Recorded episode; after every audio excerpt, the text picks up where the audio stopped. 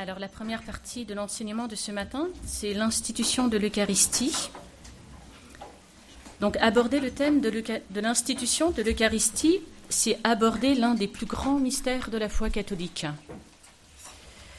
Et je voudrais commencer euh, cette première partie par euh, ce que Jean-Paul II a dit lui-même. Donc le 23 mars 2000, il était en pèlerinage en Terre Sainte et il avait pu, euh, il avait pu célébrer la messe au Cénacle de Jérusalem. Donc on en parlera tout à l'heure. Hein. c'est le lieu même de l'institution de l'Eucharistie. Et voilà ce qu'il disait. Alors c'est très, c'est condensé, mais comme c'est le matin, je pense que vous avez bien de l'attention pour écouter ces quelques lignes.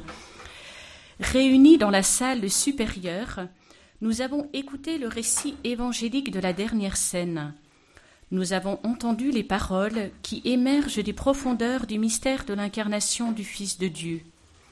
Jésus prend le pain, le bénit et le rompt, puis il le donne à ses disciples en disant Ceci est mon corps.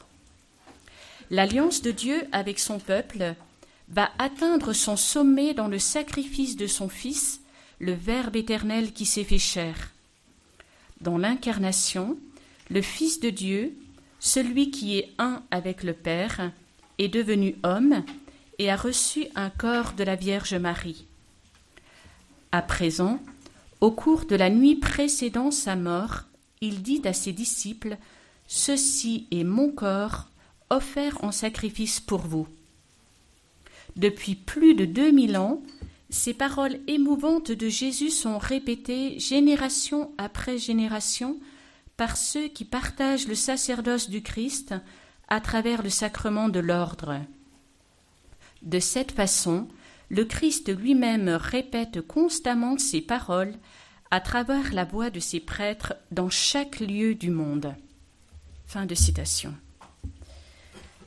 Saint Jean-Paul II, grand adorateur de l'Eucharistie, sachant que la vie de l'Église se fonde sur le très saint sacrement, a voulu aussi ajouter au mystère du rosaire les mystères lumineux, dont l'institution de l'Eucharistie. Il écrit dans Rosarium Virginis C'est un mystère de lumière que l'institution de l'Eucharistie, dans laquelle le Christ se fait nourriture par son corps et par son sang, sous les signes du pain et du vin, donnant jusqu'au bout le témoignage de son amour pour l'humanité, pour le salut de laquelle il s'offrira en sacrifice. Donc pour approfondir ce mystère, nous allons voir dans une première partie les préfigurations de l'Eucharistie dans l'Écriture sainte, dans l'Ancien Testament, et aussi un peu euh, la réalisation dans le Nouveau. Et dans une deuxième partie, on s'arrêtera plus spécifiquement sur l'institution de l'Eucharistie, à partir des trois évangiles synoptiques, c'est-à-dire Saint Matthieu, Saint Marc et Saint Luc. Puis après, je l'ai mis en troisième partie, mais ce sera un peu la conclusion, les sentiments du cœur de Jésus au moment d'instituer le sacrement de son amour. Et pour ces sentiments, on s'appuiera sur l'évangile de Saint Jean, qui est euh, celui-là même qui a reposé son, sa tête sur le cœur de Jésus. Donc dans la première partie, les préfigurations de l'écriture de l'Eucharistie dans l'écriture sainte. Donc tout au long de l'histoire sainte, de l'écriture sainte, pour préparer son peuple un si grand mystère, Dieu a donné des moyens très simples, donc les éléments naturels du pain, du vin, du repas, donc ces éléments auxquels Dieu a donné à chacun des fonctions symboliques spécifiques qui annonce le mystère d'alliance de l'Eucharistie. Donc on va d'abord voir le pain et le vin. Donc très tôt, dans l'Ancien Testament, le pain et le vin sont offerts en sacrifice parmi les prémices de la terre en signe de reconnaissance au Créateur. Ainsi, dès la Genèse, Melchisédek, prêtre du Dieu très haut, fit apporter à Abraham du pain et du vin pour les offrir à Dieu. Si nous ne savons que très peu de choses sur lui, sur Melchisédek, l'épître aux Hébreux montre que Melchisédek est une préfiguration de Jésus en tant que prêtre et que ces offrandes sont aussi une préfiguration de l'Eucharistie. Donc le pain, préparé sous sa forme la plus simple, avec de l'eau et du froment moulu, et avec l'aide du feu et du travail de l'homme, est la nourriture de base qui appartient aux pauvres comme aux riches, mais tout particulièrement aux pauvres. Il exprime la bonté de la création et du Créateur, tout en symbolisant l'humilité de la simple vie quotidienne. En effet, pour avoir du pain, il faut une bonne terre, de l'eau, du soleil, mais il faut aussi beaucoup de travail, certes parfois très laborieux, mais surtout très noble, au contact de la terre, depuis l'agriculteur qui sème, qui laboure, qui moissonne, jusqu'au meunier, qui va produire la farine, et au boulanger qui va pétrir la pâte et la cuire. Ainsi, dans l'Ancien Testament, nous trouvons le pain sous deux formes. Le pain azim, donc la racine du mot d'azim, azumé, sans levain.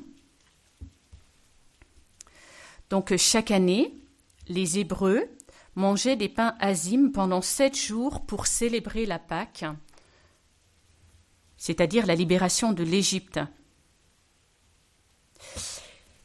Et on voit que cette Pâque, ce mémorial n'était pas seulement un souvenir, mais elle était célébration des merveilles que Dieu avait accomplies pour les hommes. Dans cette célébration, les événements passés sont rendus présents d'une certaine façon. Si la célébration de la Pâque permettait d'un certain côté aux Juifs de garder leur identité et leurs racines profondes, elle annonçait surtout d'une certaine façon l'éternelle alliance que Dieu par son Fils, conclurait avec l'humanité. En effet, la Pâque commémorait un événement du passé pour mieux comprendre sa signification dans le présent, afin de le perpétuer pour les générations à venir. Donc la célébration embrassait à la fois le passé, le présent et le futur, donc l'éternité. Autre pain qui va préfigurer l'Eucharistie dans l'Ancien Testament est la manne. Donc on se rappelle, hein, euh, les Israélites euh, ont été libérés de l'Égypte, on vient d'y avoir le passage de la mer Rouge et ils sont conduits au désert. Et donc euh, Moïse qui, intercède auprès de Dieu pour le peuple. D'abord le peuple dit bah oui, on a quitté l'Égypte, on avait on avait ce qu'il nous fallait, là on n'a pas d'eau, donc euh, il réclame de l'eau.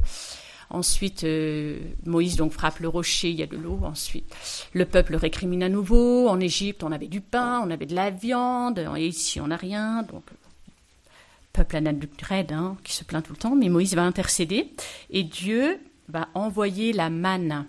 Donc, euh, les, Hébreux, en se levant le matin, vont voir sur le sol euh, ce pain qui a été envoyé du ciel, et c'est leur, euh, leur exclamation un peu manou qui va donner le nom de manne. Qu'est-ce que c'est? Voilà. Donc la manne au désert est aussi une figure de l'Eucharistie. Et elle rappelle que l'homme ne vit pas seulement de pain terrestre, mais aussi du pain de la parole de Dieu. En effet, c'est par obéissance à la parole de Dieu que le peuple a quitté l'Égypte. Dans le désert, il aurait dû mourir. Mais Dieu est fidèle à sa parole et il envoie la manne. Ainsi, manger la manne rappelle que l'on doit avoir confiance en la parole de Dieu, c'est-à-dire que l'on doit se nourrir de la parole. La manne ressemble à l'Eucharistie sur deux points.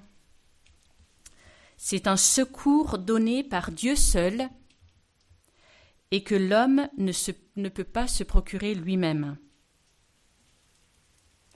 C'est une nourriture qui peut être quotidienne, comme l'a été la manne. Et la manne est aussi considérée comme une figure de la participation au bien divin dans le monde à venir, selon les perspectives de l'Apocalypse. On peut lire dans Apocalypse chapitre 2, verset 17 à celui qui vaincra, je donnerai de la manne cachée. Dans le Nouveau Testament, deux, deux, événements annoncent plus directement la signification profonde du pain. Il y a d'abord la multiplication des pains, qu'on connaît bien, qui préfigure la surabondance du pain eucharistique qui sera donné dans le monde entier. Et puis c'est à l'occasion de ce miracle que Jésus enseignera qu'il est lui-même le vrai pain venu du ciel, supérieur à la manne, qu'il faudra manger sa chair et boire son sang pour vivre éternellement dans le royaume.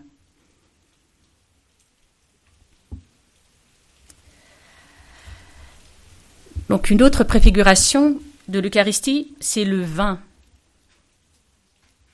Donc le vin, lui, exprime les délicatesses de la création pour l'homme. Le vin, est-il dit dans un psaume, réjouit le cœur de l'homme. Ainsi, le vin et avec lui la vigne sont devenus des images du don de l'amour dans lequel nous pouvons faire dans une certaine mesure l'expérience de la saveur divine. C'est pourquoi il fait partie des rituels du sabbat, de la Pâque et des noces. Pensons aux noces de Cana. Dans une perspective de vie éternelle, le vin fait pressentir quelque chose de la fête définitive de Dieu avec l'humanité. Isaïe nous dit Ce jour-là, le Seigneur Dieu de l'univers préparera pour tous les peuples sur sa montagne un festin de viande grasse et de vin capiteux. Uni au Christ en son corps, le vin, devenu sang du Christ, nous renvoie aussi aux fruits que nous pouvons et que nous devons porter en tant que sarments. Rappelons-nous ce que dit Jésus, je suis la vigne, vous êtes les sarments. Ainsi, comme la goutte d'eau mêlée au vin au moment de l'offertoire, nous devons demeurer en Jésus pour porter du fruit. Et le fruit que le Seigneur attend de nous est l'amour qui accepte avec lui le mystère de la croix. L'amour qui nous fait participer à son don de soi et qui prépare le monde à la venue de son règne. Et en attendant le royaume de Dieu, Jésus avait annoncé lors de son dernier repas, en donnant la coupe du vin, qu'il ne boira désormais plus, ne boira plus désormais le fruit de la vigne. Ce que nous rapporte saint Luc, chapitre 22, verset 18. Car ce vin sera celui de son sang versé. Donc après le vin et le, pain et le vin, il y a donc la préfiguration du repas donc dans l'Ancien et le Nouveau Testament, le thème du repas revient plusieurs fois. Donc on, va le retrouver euh, dans l'Ancien Testament avec euh, le banquet de la sagesse, mais je vais seulement développer un tout petit peu le repas pascal. Dans le judaïsme, on le considérait déjà comme une figure du royaume à venir, donc la Pâque juive, elle est mangée dans une maison, qui, est le, signe de l'Église. Et le repas pascal figure ainsi l'Eucharistie aussi comme sacrement de l'unité. Et l'agneau pascal est la figure de Jésus immolé, qui montre bien le lien entre l'Eucharistie et la Passion. Et hum, je voudrais juste faire une petite précision que fait le cardinal Ratzinger au sujet du repas. Alors, euh, c'est lui-même qui le dit. Hein, L'Eucharistie est bien plus qu'un repas, car elle a coûté une mort, dit le cardinal Ratzinger. Donc, le repas n'est pas pris, le Seigneur n'a pas pris un simple repas de fraternité avec ses disciples. Si Jésus a pris des repas avec des pécheurs, ces repas sont aussi considérés comme une préparation de l'Eucharistie par laquelle nous pouvons recevoir des grâces de purification et de charité pour lutter contre le péché. Mais attention à ne pas mal interpréter. Cela ne signifie pas que l'Eucharistie serait la table des pécheurs à laquelle Jésus prend place, ni que l'Eucharistie serait le geste auquel il invite sans condition tous les hommes. Non, la dernière scène de Jésus n'est pas de ces repas qu'il a pris avec les publicains et les pécheurs. Il l'a relié essentiellement à la forme de la Pâque, qui veut que ce repas soit célébré dans le cadre d'une maisonnée, dans un cadre familial, écrit encore le cardinal Ratzinger. L'Eucharistie n'est donc pas qu'un repas entre amis, elle est un mystère d'alliance. C'est important de le préciser. Voilà pour la première partie sur les préfigurations de l'Eucharistie, avec le pain, le vin, le repas. Et dans la deuxième partie, nous allons euh, parler de l'institution de l'Eucharistie. Donc les quatre évangiles font référence au dernier repas, à la dernière scène, qui est le contexte de l'institution de l'Eucharistie. Donc chez Matthieu, Marc et Luc, les relations entre la dernière scène et les événements de notre rédemption sont rendues très explicites. Jésus dit dans les trois évangiles Faites ceci en mémoire de moi. À chaque fois que vous faites ceci, je serai là. Autrement dit, Jésus annonçait déjà sa présence réelle au milieu de nous, prémisse de sa résurrection d'entre les morts et signe de l'espérance de notre salut. Saint Jean, lui, de son côté, rapporte les paroles de Jésus, donc principalement le, discours sur le pain de vie dont on a parlé tout à l'heure, qui préparera l'institution de l'Eucharistie. Donc brièvement, rappelons-nous les événements qui ont précédé l'institution de l'Eucharistie. Donc Jésus a envoyé ses apôtres pour faire les préparatifs pour manger la Pâque. Donc Saint Matthieu nous dit au chapitre 26, versets 17-19, Le premier jour de la fête des pains sans levain, les disciples s'approchèrent et dirent à Jésus Où veux-tu que nous te fassions les préparatifs pour manger la Pâque?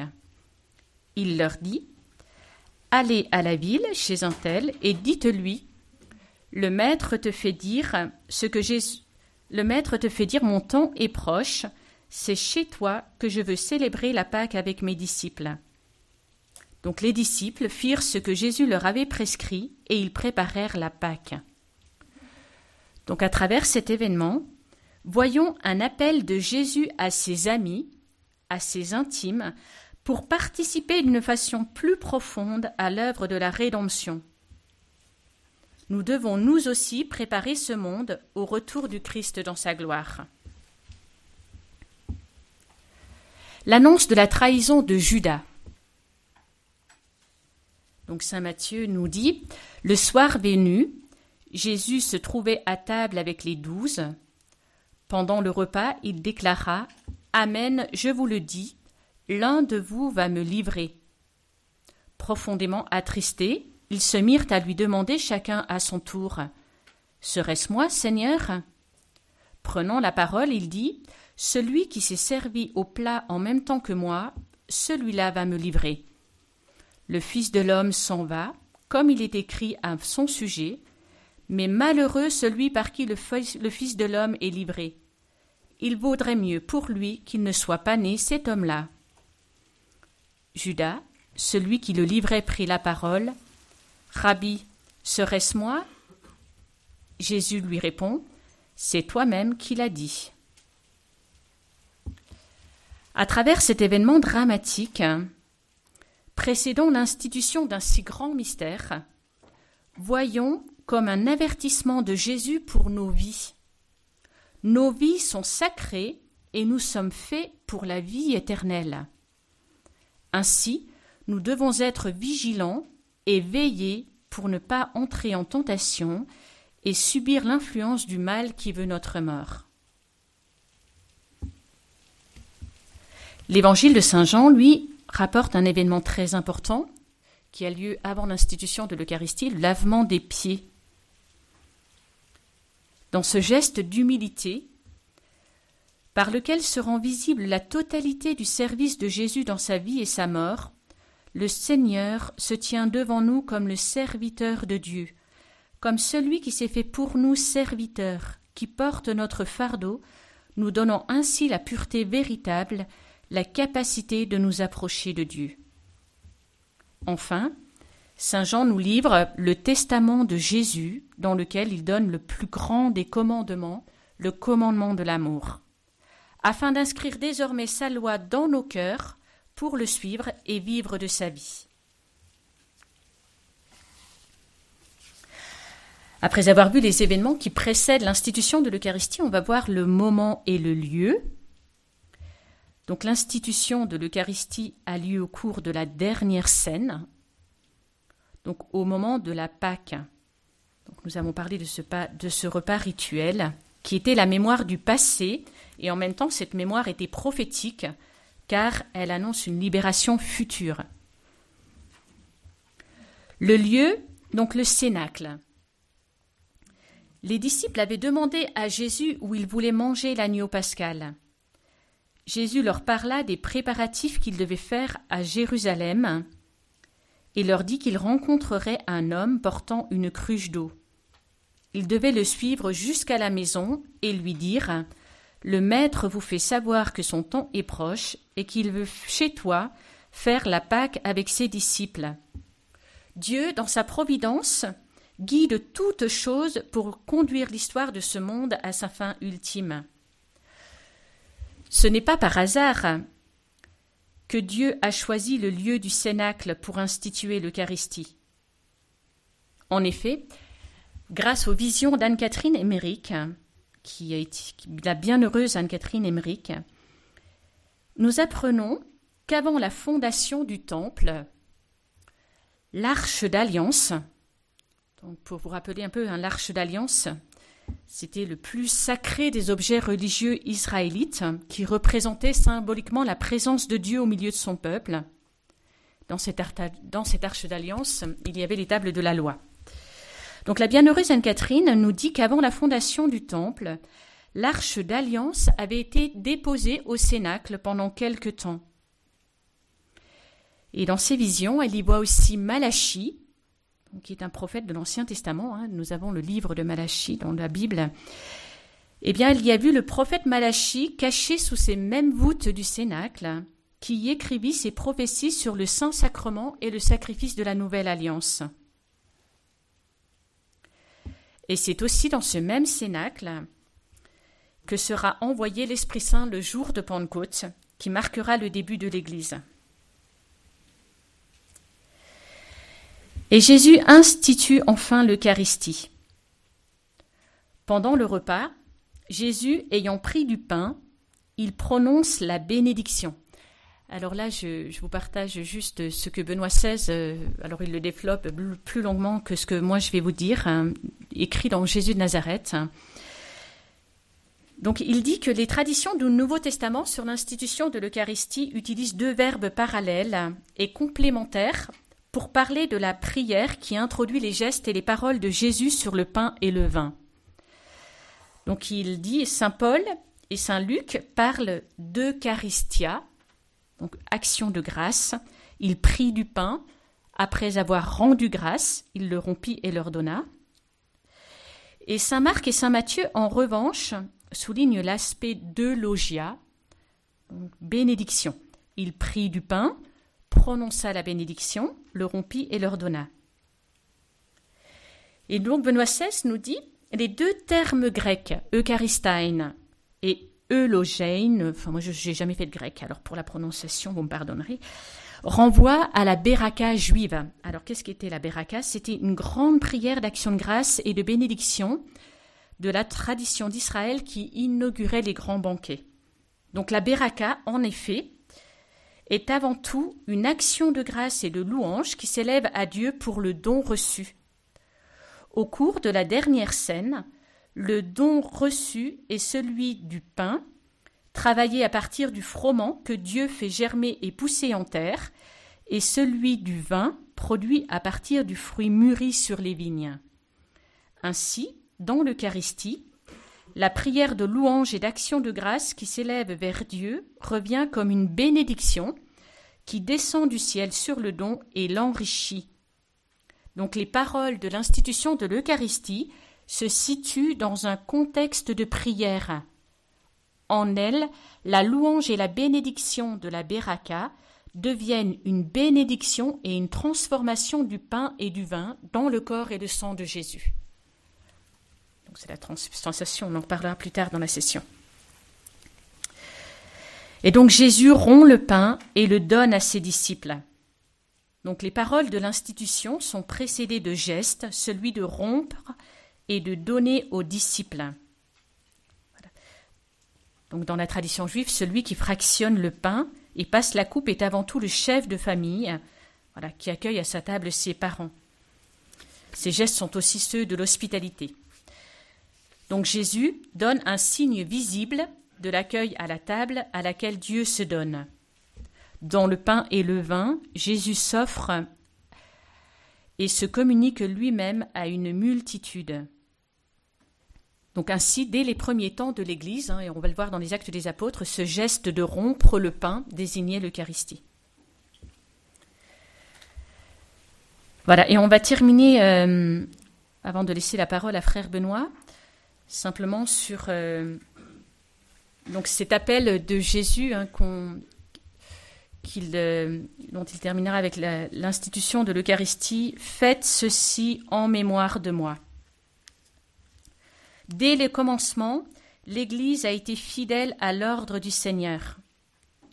De l'Église de Jérusalem, il est dit il se montrait assidu à l'enseignement des apôtres, fidèle à la communion fraternelle, à la fraction du pain et aux, et aux prières. Donc c'était surtout le premier jour de la semaine, c'est-à-dire le jour du Seigneur, le dimanche, le jour de la résurrection, que les chrétiens se réunissaient pour rompre le pain. Depuis ces temps-là, jusqu'à nos jours, la célébration de l'Eucharistie s'est perpétuée, de sorte qu'aujourd'hui, nous la rencontrons partout dans l'Église avec la même structure fondamentale. Elle demeure le centre de la vie de l'Église, ainsi de célébration en célébration, annonçant le mystère pascal de Jésus jusqu'à ce qu'il vienne, le peuple de Dieu en pèlerinage s'avance par la porte étroite de la croix vers le banquet céleste, quand tous les élus s'assiront à la table du royaume.